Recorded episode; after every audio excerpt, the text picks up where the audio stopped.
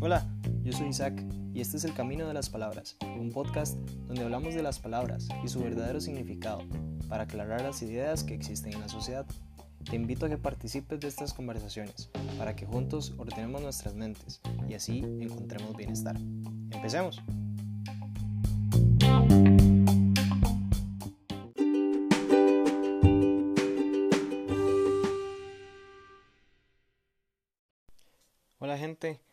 Y bueno, este, para empezar, quisiera comentarles que tenemos un nuevo canal en YouTube. Probablemente muchos de ustedes ya, ya lo vieron, ya se suscribieron. Eh, gracias por acompañarnos ahí. Esperemos que, que también les guste escuchar los episodios de esa manera. Eh, y el objetivo es que eh, puedan escucharlo de la manera que más sencillo se les haga, ya sea viendo video o, escuchando el, el, podcast en Spotify o en alguna otra plataforma. Entonces, esperemos que, que realmente les guste. Em, ya para continuar con el episodio, hoy em, lo vamos a hacer un toque corto, porque, bueno, les voy a contar primero la historia. Como saben, eh, yo soy católico y asisto a un movimiento que se llama Jóvenes en Victoria. Entonces, esta semana, durante la asamblea, eh, tuvimos un tema muy interesante, pero uno de los temas que surgió es la sexualidad y cómo los jóvenes hoy en día están tentados mucho a llevar su sexualidad de, de, de una manera, llevar un estilo de vida donde la sexualidad juega una, una gran parte. Y uno de los discursos que dicta la sociedad al respecto del sexo, bueno, muchos están equivocados. Sin embargo, hoy nos vamos a enfocar en algo que me llamó mucho la atención. Porque a pesar de que alguna gente, porque empezando por ahí, no mucha gente entiende que la sexualidad es un regalo, que la sexualidad es un don, que la, que la sexualidad es algo preciado. Hay mucha gente que tal vez se dedica a satanizar el sexo cuando no tiene que ser así. Y el sexo el sexo es lo que nos permite dar vida. El sexo, es lo que permite a las parejas unirse y, y, entregarse el uno al otro. Ya vamos a ahondar un poquito más en eso. Pero el sexo es algo bueno. El detalle es que muchas veces el discurso sobre sexualidad en el mundo es que Tenemos derecho a experimentar nuestra sexualidad, a disfrutar de nuestra sexualidad, a tomar ese regalo que se nos ha dado para nuestro propio beneficio, para sacarle provecho. Entendemos que entonces ese regalo de la sexualidad ha sido enviado ya sea por Dios o por la vida o por la naturaleza o por alguna fuerza divina que no es Dios, por lo que sea,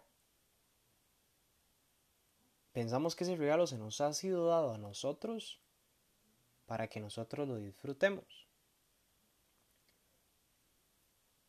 Y aquí hay un gran error. Porque este regalo, si bien tenemos que disfrutarlo, no se nos ha sido dado para eso el sexo no es para que lo disfrutemos.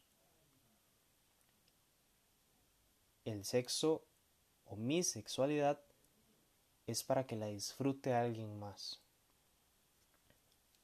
Muchas veces escuchamos que hay escuelas, por ejemplo, que eso lo comentaban en la asamblea, que hay escuelas o, centros educativos que fomentan que los niños experimenten su sexualidad y descubran qué les gusta y qué no. Escuchamos em, mujeres decir que ellas tienen derecho a hacer con su cuerpo lo que quieran porque es de ellas. Y estos errores de concepción son producto de pensar que nuestra sexualidad es para principalmente nosotros mismos. Y la verdad es que la sexualidad o lo que las dos funciones principales de la sexualidad son la reproducción, o sea, para dar fruto, y la unión, o sea, para que yo con la persona que estoy teniendo relaciones sexuales nos unamos más profundamente, tengamos una unión espiritual más fuerte. Si analizamos esas dos funciones, la primera da fruto en, en otra persona. Por eso se llama fecundidad. Porque el óvulo se fecunda con el espermatozoide, pero no es solo eso. Es que el amor entre las dos personas que están teniendo relaciones sexuales tiene la oportunidad de ser fecundo y dar vida, dar una vida nueva. Entonces ahí el mayor beneficiado de esa relación sexual, de ese acto, es la nueva persona que va a obtener vida gracias a que sus padres decidieron pues procrear. Y que aquí es donde me quiero centrar un poco más. A veces tendemos a pensar que en la relación de pareja yo me debo beneficiar del sexo. Que entonces durante el sexo yo debo decir a mi pareja qué es lo que me gusta, qué es lo que yo disfruto, qué es lo que yo quiero que hagamos, porque lo importante es que yo disfrute del sexo. Y eso se ha focalizado tanto que ahora hay gente que ni siquiera es pareja disfrutando del sexo porque es lo único que les interesa. No les interesa realmente la unión, les interesa realmente el placer. No ven al sexo como una fuente de unión como una herramienta para que la pareja se sostenga, se mantenga y crezca en su lazo, sino que ven únicamente el sexo como una herramienta de placer y de bienestar personal. Es un enfoque egoísta, porque solo me importa pues lo que yo siento. Cuando pensamos en la función unitiva de las relaciones sexuales, debemos entender que ahí el principal beneficiado es el otro, es aquella persona a la que yo me estoy entregando, le estoy literalmente mostrando todo mi cuerpo, todo lo que soy, y me estoy donando a ella, para que ella me reciba y seamos uno. Eso quiere decir unitivo. Entonces, me enfoco en el sexo para la otra persona. Utilizo el sexo para el bien de la otra persona. Obviamente, no, no me vayan a, entender mal. Sí se debe disfrutar del sexo personalmente y sí se debe sentir cómodo uno también si se debe expresar, mira, esto me gusta, esto no. Pero eso pasa a segundo plano. Cuando, di pues, yo estoy cuando me doy cuenta que yo para la, para la otra persona, yo soy el otro. Entonces esa persona, con el fin de entregarse a mí, necesita saber qué es lo que yo quiero. Entonces, eso sí forma parte de... Pero no podemos ir a las relaciones sexuales pensando en nuestro propio bien únicamente. Y ni siquiera podemos ir a las relaciones sexuales pensando principalmente en nuestro bien. Las relaciones sexuales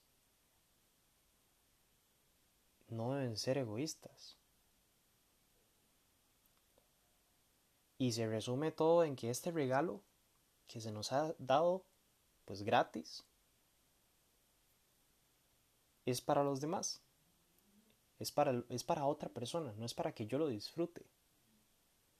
Y así funciona con muchas cosas. Así funciona con mi inteligencia, así funciona con mi vida en general, funciona con, con mis fuerzas, con todo lo bueno que yo tengo, con todo lo bueno que se me ha dado, no es para solo mi propio bien. Es que yo me voy a beneficiar en la medida en que yo logre beneficiar a otras personas con lo que yo tengo.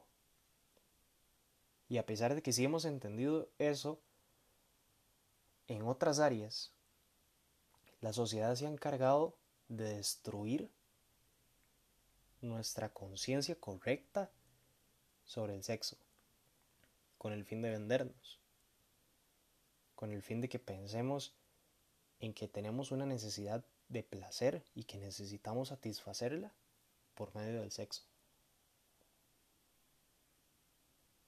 No los voy a invitar a que entonces vayan y experimenten sus relaciones sexuales con el bien de la otra persona, porque probablemente ustedes tal vez no estén en condiciones de tener relaciones sexuales con otra persona todavía, todavía no estén casados. La mayoría de gente que escucha el podcast es muy joven. Pero si usted ya está casado, viva sus relaciones sexuales pensando en el otro. Sepa que su sexualidad no es principalmente para que usted la disfrute, es para que usted la entregue, es para que por medio del sexo usted se entregue a la otra persona, se done, se dé totalmente. Para eso es el sexo, para donarnos. Para eso es el amor, para donarnos. Y si el sexo lo vemos como una expresión del amor, pues funciona igual. Tiene que ser para donarnos, no para yo beneficiarme del otro. Y si usted todavía no está casado, si usted todavía es muy joven, lo invito a que entienda que ese regalo que usted le va a dar a alguien es para eso precisamente, para que usted se lo dé a alguien. Imagínense entonces que usted y yo seamos amigos, estamos ahorita en septiembre, finales de septiembre, ya va a empezar octubre, ya casi estamos tocando final de año. Imagínense que ya casi llega Navidad y que yo le regalo algo esta Navidad. Pero resulta que en unos tres meses, o sea, por ahí de marzo, o incluso antes, en febrero, yo descubro que hay otra persona que me cae mejor que usted. Entonces llego y le toco la puerta de su casa y le digo, hey, ocupo que me devuelva lo que le regalé en Navidad, porque se lo quiero dar a otra persona. Así no funciona. Lo que usted me regaló ya me lo dio. Y eso no lo va a poder deshacer. Tome este otro ejemplo. Imagínese que usted tiene novio o novia. Puede ser que sí lo tenga, puede ser que no. Si lo tiene, entonces imagínese a esa persona. Y si no lo tiene, imagínese a alguien. Resulta que cumplen un año de ser novios o esposos entonces usted decide regalarle algo. Bueno, esposos no va a funcionar para este ejemplo. Digamos que cuando eran novios, tenían un año de ser novios, usted decide regalarle algo. Usted le regaló eh, una carta con una rosa y unos chocolates. Esa persona sintió que era algo muy detallista. Usted le escribió cosas que usted solo le decía a ella. Luego cuando terminó, con esa muchacha, porque las cosas no resultaron, usted se encuentra otra y le regala exactamente lo mismo. Ella también entiende que es algo muy personal, que son cosas que usted solo le decía a ella. Y resulta que antes de la primera, usted también le había regalado una carta, una rosa y unos chocolates y la carta decía exactamente lo mismo. Lo que se supone que debe ser una entrega total, que debe nacer del corazón, que debe ser personal y profundo e íntimo, lo vamos a andar compartiendo con varias personas. ¿Cómo se sentiría usted si la persona, si ese novio que usted tiene ahorita, le regala algo que tal vez ni siquiera tiene su nombre? Le regala algo que otra persona haya utilizado. Eso es muy feo. Pero cuando pensamos en el sexo, no deberíamos pensar igual. No deberíamos desear que cuando alguien nos vaya a regalar todo su cuerpo, todo su ser, sea realmente único, sea realmente algo especial porque nunca se lo había dado a nadie. ¿Acaso no se siente especial cuando llegan y nos cuentan algo y me dice, hey, yo nunca le he contado esto a nadie, pero confío mucho en usted? Eso no es lindo. Así deberíamos pensarlo con este regalo de la sexualidad. Deberíamos no solo desear, entonces encontrar a alguien que nunca se haya donado a nadie y que sea realmente especial para nosotros, sino que deberíamos cuidarnos a nosotros mismos y regalarnos solo aquella persona que sabemos será especial, solo aquella persona que sabemos que no va a haber nadie como ella. Y si usted no se ha casado con alguien, probablemente sea porque no está seguro de que quiere pasar el resto de su vida con esa persona. Y si no está seguro de que quiere pasar el resto de su vida con esa persona, ¿para qué le va a regalar algo tan especial? Si usted no se ha casado con alguien, ¿por qué le va a regalar algo tan especial? Por más importante que sea esa persona para usted. Mi mamá es una de las personas más importantes en mi vida, pero hay cosas que yo no le voy a dar a ella. Porque tengo pensado dárselas a mi esposa. En un futuro. Ahorita no tengo esposa, claramente. Y en sexualidad, pues por supuesto que no puedo utilizar a mi mamá de ejemplo porque pues, sería un poco extraño. Pero tengo muchas amigas a las que quiero mucho, a las que jamás les daría algo porque quiero mejor dárselo a mi esposa y que cuando se lo dé a ella sea realmente original, sea realmente especial.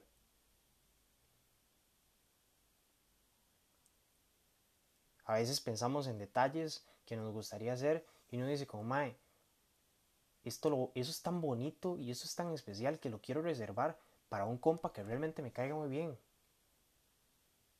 O a veces decimos, madre, mira, hay un restaurante nuevo. Quiero ir, pero quiero ir con mi mejor amigo, no con cualquiera. Pero vemos el sexo, algo tan chuzo, tan sagrado, tan unificante y tan fructífero que puede ser llegar a capaz de dar vida y eso sí lo queremos compartir con cualquiera. Porque lo que nos importa es el placer. Reflexionemos un poquito más sobre este engaño de que el sexo es un regalo para nosotros mismos, cuando en realidad es un regalo que se nos ha sido dado para que nosotros lo demos. Y si es un regalo tan especial, probablemente no debamos darlo a cualquiera. Pero si esto se ha vuelto mucho para usted, cerremos con esto. Quédese solo con esta frase. Mi sexualidad no es para mí, mi sexualidad es para otro. El sexo es para el amor, no para el egoísmo. Espero que les haya gustado mucho este episodio. Me han dicho ya bastantes veces que hablo muy suave, entonces estoy intentando hablar más duro porque no puedo posicionar diferente el micrófono. Entonces, estoy escuchando sus comentarios. Ahí me dicen qué les pareció. Espero eh, que realmente me sigan en YouTube también. Ayudarían mucho, a pesar de que no vayan a escuchar los episodios ahí. Y nos vemos la próxima semana.